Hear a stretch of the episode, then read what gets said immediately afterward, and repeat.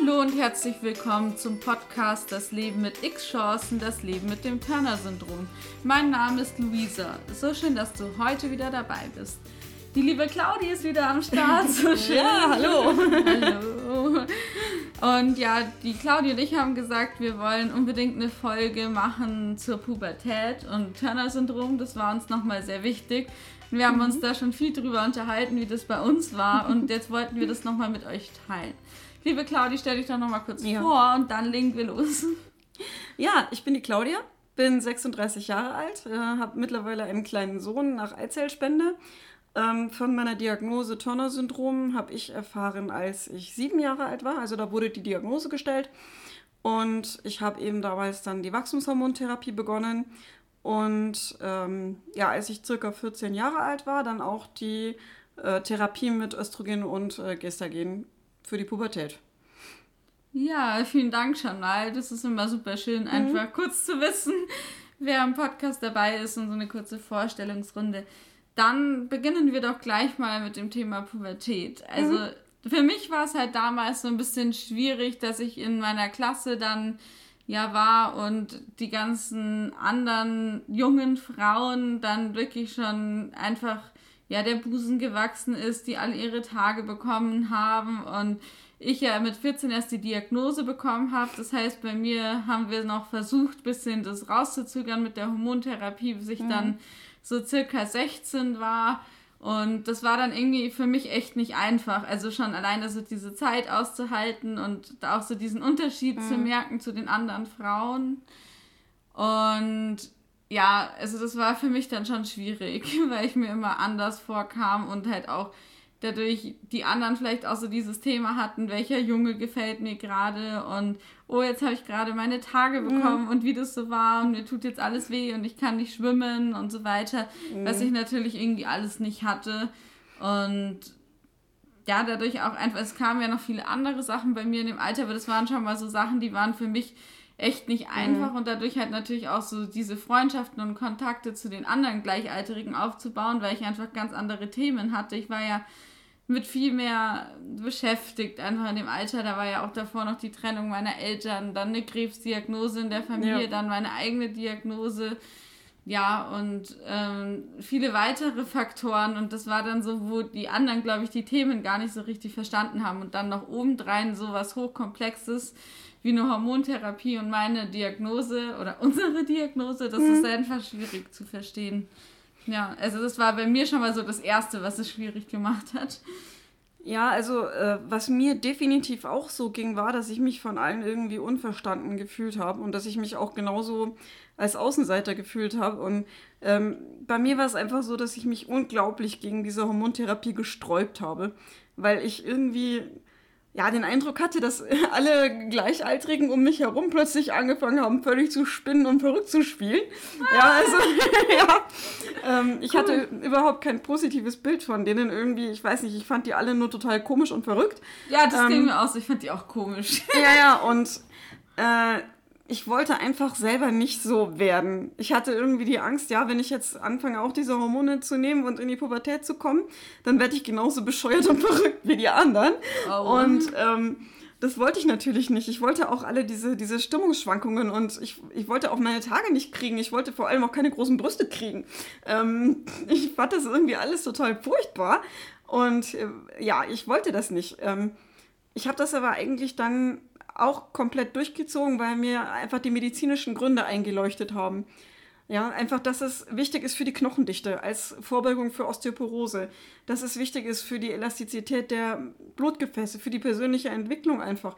Ähm, und ich glaube, das müssen wir an der Stelle auch nochmal festhalten. So viele Schwierigkeiten wir manchmal mit der Hormontherapie haben, so unzufrieden wie wir manchmal auch mit den Präparaten sind, äh, es ist einfach für den Körper aus medizinischer Sicht unglaublich wichtig, dass wir das heute machen können. Ja. ja? Kann ich auch nur so mitgeben. Also, das ist bestimmt auch nochmal wichtig, da von einem Arzt oder einer Ärztin das nochmal medizinisch alles erörtert zu bekommen. Aber das ist auch das, was wir so wissen und auch wahrnehmen mhm. und unsere eigene Erfahrung ist. Also kann ich jetzt wirklich nur so unterschreiben. Ja. Genau. Also es kann natürlich nicht jeder, äh, nicht jeder Frauenarzt, nicht jeder Endokrinologe da ähm, einen wirklich qualifizierter zu beraten, sage ich mal, spätestens wenn es Schwierigkeiten mit der Hormontherapie gibt. Ja. Aber dafür haben wir Gott sei Dank ja jetzt die, ähm, die Spezialzentren auch, die auf Behandlung von Tonnerfrauen spezialisiert sind. Ja. Und äh, ja, ich kann wirklich jedem nur raten, wenn es Probleme mit der Hormontherapie gibt, sich da wirklich an einen richtigen Spezialisten, gerade für das Turner-Syndrom, zu wenden. Weil man muss einfach manchmal verschiedene Präparate ausprobieren. Es gibt ja alle möglichen Lösungen mit äh, Pflastern, mit äh, Vaginalzäpfchen, Gel, allem drum und dran. Also man muss einfach da versuchen, den besten Weg zu finden. Und das dauert manchmal einfach sehr lang. Ja, voll gut, dass du das auch nochmal so sagst und auch mit den Turner-Zentren, dass man da auch mhm. ja, gut angebunden ist. Das auch gerade ein gutes Thema, vielleicht nochmal für eine andere Podcast-Folge. Genau, wirklich. wir schweifen ab, das sollten wir nicht. aber es ist ja gut, wieder neuen Input zu bekommen. ähm, und mir ging es aber, um auf das, was du gesagt mhm. hast, zurückzukommen, auch so, dass ich eine ganz starke Ablehnung hatte am Anfang gegen die Hormontherapie. Mhm und was bei mir auch noch so war, ähm, das hatte ich bei der Wachstumstherapie jetzt gar nicht, aber komischerweise bei der Hormonersatztherapie mit den Östrogenen schon, dass mhm. ich das Gefühl hatte, so die Kontrolle über meinen Körper zu verlieren. Und oh ja. Ja, auch ich glaube, dass, äh, was ich auch jetzt in meinem ganzen Entwicklungsprozess ähm, so rum mit Therapie und Coaching auch gelernt habe, dass es ja auch Angst macht, so die Kindheit loszulassen und die Jugend. Und es wird ja dann bei uns auch eben ein Stück weit durch Medikamente gemacht. Klar wird es schon auch langsam eingeleitet durch die Östrogene, dass man darauf vorbereitet wird und dann mhm. kommt ja erst das zyklische Präparat, wo dann erst der Zyklus kommt. Aber nichtsdestotrotz hatte ich das Gefühl, dass es bei mir, also ich kann jetzt nur von mir sprechen, dann doch recht schnell ging, als ich dann das zyklische Präparat hatte, dass halt dann der Körper mhm. auch sofort seine richtige Blutung hatte ähm, und man dann halt wirklich, ja, auf einmal so diesen Schritt von einer Jugendlichen zur Frau sehr schnell ging der hat sich auf jeden Fall so angefühlt und mhm. ich muss aber sagen, als ich dann mich dran gewöhnt hatte, so zwei, drei Monate, ging es mir dann tatsächlich besser, weil ich mich nicht mehr so anders gefühlt habe oder auch vielleicht ja, irgendwie wieder so die Themen der anderen besser verstehen konnte, die sie gerade hatten mit ihren Tagen und wie es ihnen ging und so weiter. Da hatte ich dann das Gefühl, dass sich das auch verändert hat und ja, also jetzt bin ich halt auch froh, weil ich es halt merke oder auch weiß von meinem Kopf, dass es einfach für meine Gesundheit wichtig ist und auch die Hormonersatztherapie unverzichtbar. Genau, bin ich auch natürlich froh, dass ich das jetzt einfach durchziehe und auch das gut vertrage. Also ich habe da auch das Glück gehabt, dass ich wirklich mit dem zweiten Präparat jetzt gut zurechtkomme und da nichts sagen kann oder keine großen Probleme habe, Gott sei Dank. Mhm. Ja. Ja, also äh, bei mir war es ein bisschen anders. Ich hatte eigentlich nicht den Eindruck, dass es jetzt zu schnell ging. Also pff, für mich ist es sowieso immer zu schnell gegangen, weil ich eigentlich das gar nicht wollte. Also ich, so ging es glaube, auch. Ja, ich, ich glaube, dass es bei mir wirklich der Punkt war, dass ich gar nicht meine Kindheit loslassen wollte. Ich wollte einfach wirklich äh, ja nicht, nicht erwachsen werden. Keine Ahnung, das klingt vielleicht merkwürdig, aber ich wollte wirklich nicht so werden wie die anderen. Und ähm, äh, es war einfach schwierig. Also ich muss sagen, ich konnte mich da nie so richtig mit den anderen identifizieren. Ähm, ich hatte auch eigentlich nie so wirklich große Menstruationsbeschwerden. Vielleicht manchmal mit dem ersten Präparat, was ich damals hatte, schon Unterleibskrämpfe. Aber ähm, also was ich nie verstanden habe, war, dass äh, irgendwie Mädchen, wenn sie ihre Tage hatten, nicht zum Sport gehen wollten oder so. Okay, vielleicht äh, lag es wirklich daran, dass ich da Glück hatte und einfach nie besonders große Beschwerden gehabt habe. Mhm. Aber ähm, ja, ich weiß nicht, ich äh, bin mir trotzdem oder ich habe mich trotzdem immer noch sehr, sehr anders gefühlt als die anderen. Ja, weil das einfach nicht der natürliche Prozess ist, den die anderen durchmachen. Also man Richtig. weiß ja von Anfang an eben, wie du das gerade auch gesagt hast, man weiß, wann die Tablettenpause ist, man weiß ja, wann dann, äh, wann dann un ungefähr die Blutung jetzt einsetzen wird und äh, das, zum Beispiel, wenn, wenn in der Schule immer die Mädchen kommen, ja, hast du eine Binde, Mensch, ich habe meine Tage. Das hätte mir nie passieren können, weil äh, ich wusste das immer vorher schon und selbst wenn, war es auch nicht so dramatisch, äh, dass ich da so wahnsinnig viel äh, geblutet hätte oder so wahnsinnig stark. Und äh, tatsächlich habe ich das auch gar nicht verstanden, wenn, den, wenn dann die anderen irgendwie da aufgeregt rumgehüpft sind oder ja, aufgeregt irgendwie nach, nach der Binde gefragt haben. Ähm, ich habe das eben trotzdem nicht als natürlichen Prozess oder als, als Frau werden empfunden. Also ich habe irgendwie meinen Weg, eine Frau zu werden, anders suchen müssen. Und ja. hatte auch immer den Eindruck, ähm, ja, ich bin eben so auf meine eigene Art Frau. Ich habe nie so richtig Vorbilder dafür gehabt. Oder ja, ich weiß nicht, vielleicht lag das auch an der Beziehung zu meiner Mutter, dass ich da einfach nie so ein richtiges Vorbild hatte. Oder ähm, ja, ich hatte irgendwie auch immer den Eindruck, dass ich in all diesen Frauendingen oder was, was das Frausein ausmacht, unglaublich schlecht bin. Hm.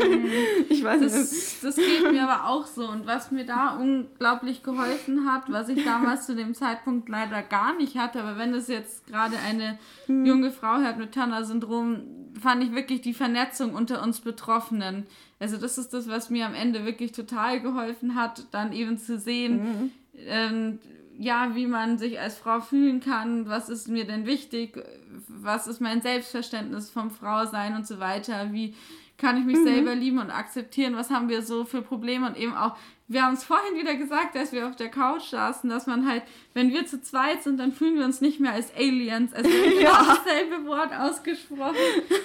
Endlich sind wir mal Aliens zusammen und ja, das ist das, was mir dann tatsächlich geholfen hat. Einfach so die, mhm. die anderen Frauen kennenzulernen, denen es genauso geht und auf einmal zu merken, hey, es gibt einen Weg und ich kann ein glückliches, gutes Leben führen und ich brauche nicht daran zweifeln, ob ich eine gute, tolle Frau bin. Und das ist halt so ein Prozess, in dem ich teilweise immer noch stecke, aber der sich halt total verändert hat mhm. unter die Vernetzung von den Betroffenen, weil dann kann einfach ganz anders hingehen und sagen, hey, irgendwie habe ich gerade Zweifel, bin ich akzeptiert als Frau, so wie ich bin und ähm, ja, auch wie fühle ich mich jetzt mit der Hormontherapie, jetzt habe ich wieder Probleme mit den Tabletten und so, da kann man sich halt dann wirklich da gut austauschen mit den anderen und das hat mir halt wirklich unglaublich geholfen. Genau, ja. ich habe ja auch gerade gesagt, mir haben einfach die Vorbilder gefehlt.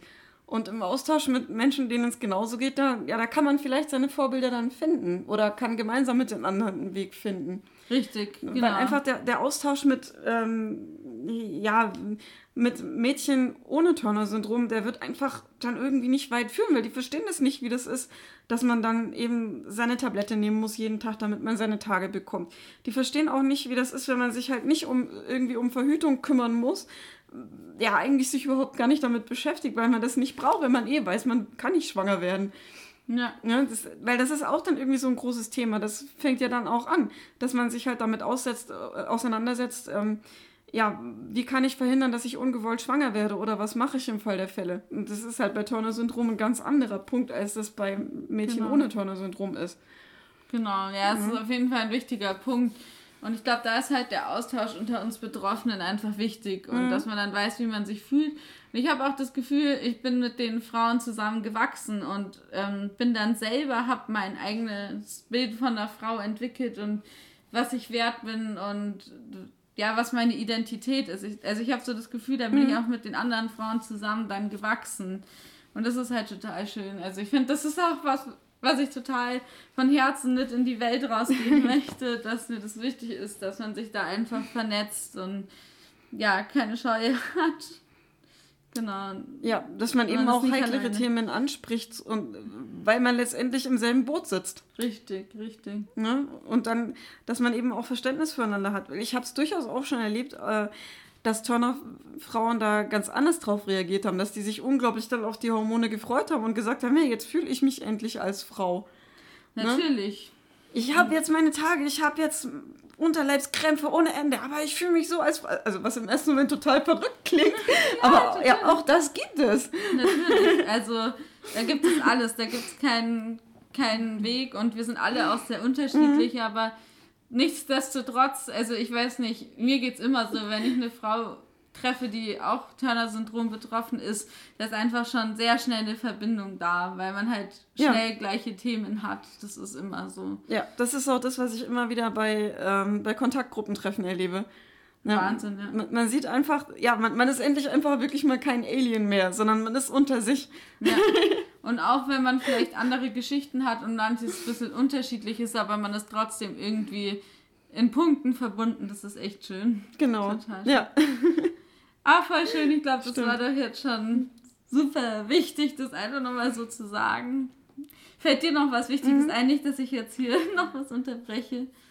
Mm, zur Pubertät ist einfach nur zu sagen, ja, dass auch ähm, Mütter oder Eltern von Turnermädchen einfach Verständnis dafür zeigen sollten, dass es halt keine normale Pubertät ist wie bei anderen Mädchen, sondern dass bei Turner-Syndrom einfach andere Themen wichtig sind.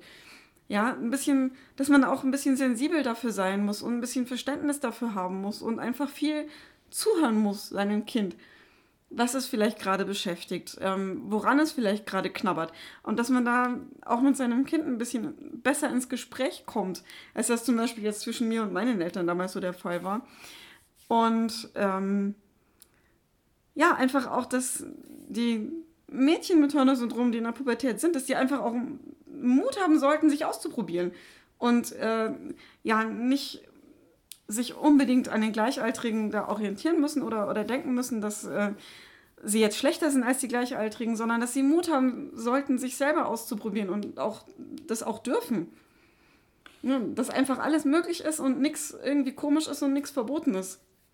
Total schön. Ja, das klingt nach wunderschönen Schlussworten. vielen, vielen Dank dafür. Danke, dass du wieder gerne. dabei bist im Podcast. Immer wieder gerne. Ich freue mich sehr. Genau, ähm, jetzt sag doch nochmal kurz, wo man dich findet, wenn man jetzt sagt, wow, die Claudi, da muss man unbedingt vorbeischauen, was ich absolut der Meinung bin. Sag doch nochmal kurz, wie man dich findet. Ja, auf jeden Fall auf meinem YouTube-Kanal, Claudias YouTube-Projekt. Genau, da habe ich ein paar Videos drin. Genau. Und wir haben schon in unserer letzten gemeinsamen Folge gesagt, unterstützt uns bitte beide, wenn ihr das Turner-Syndrom wichtig findet abonniert unsere Kanäle, liked die Videos, kommentiert sie, damit das Turner-Syndrom eine Stimme mhm. bekommt. Uns geht es wirklich einfach darum, dass das Thema in die Welt hinauskommt, dass die Leute darüber Bescheid wissen, was das Turner-Syndrom ist. Und ja, deswegen würden wir uns total freuen, wenn ihr da weiterhin uns treu bleibt. genau. genau. Und schicken ganz viel Liebe zu euch, denken an euch, hoffen, es geht euch gut und passt auf euch auf. Bis zum nächsten Mal. Tschüss.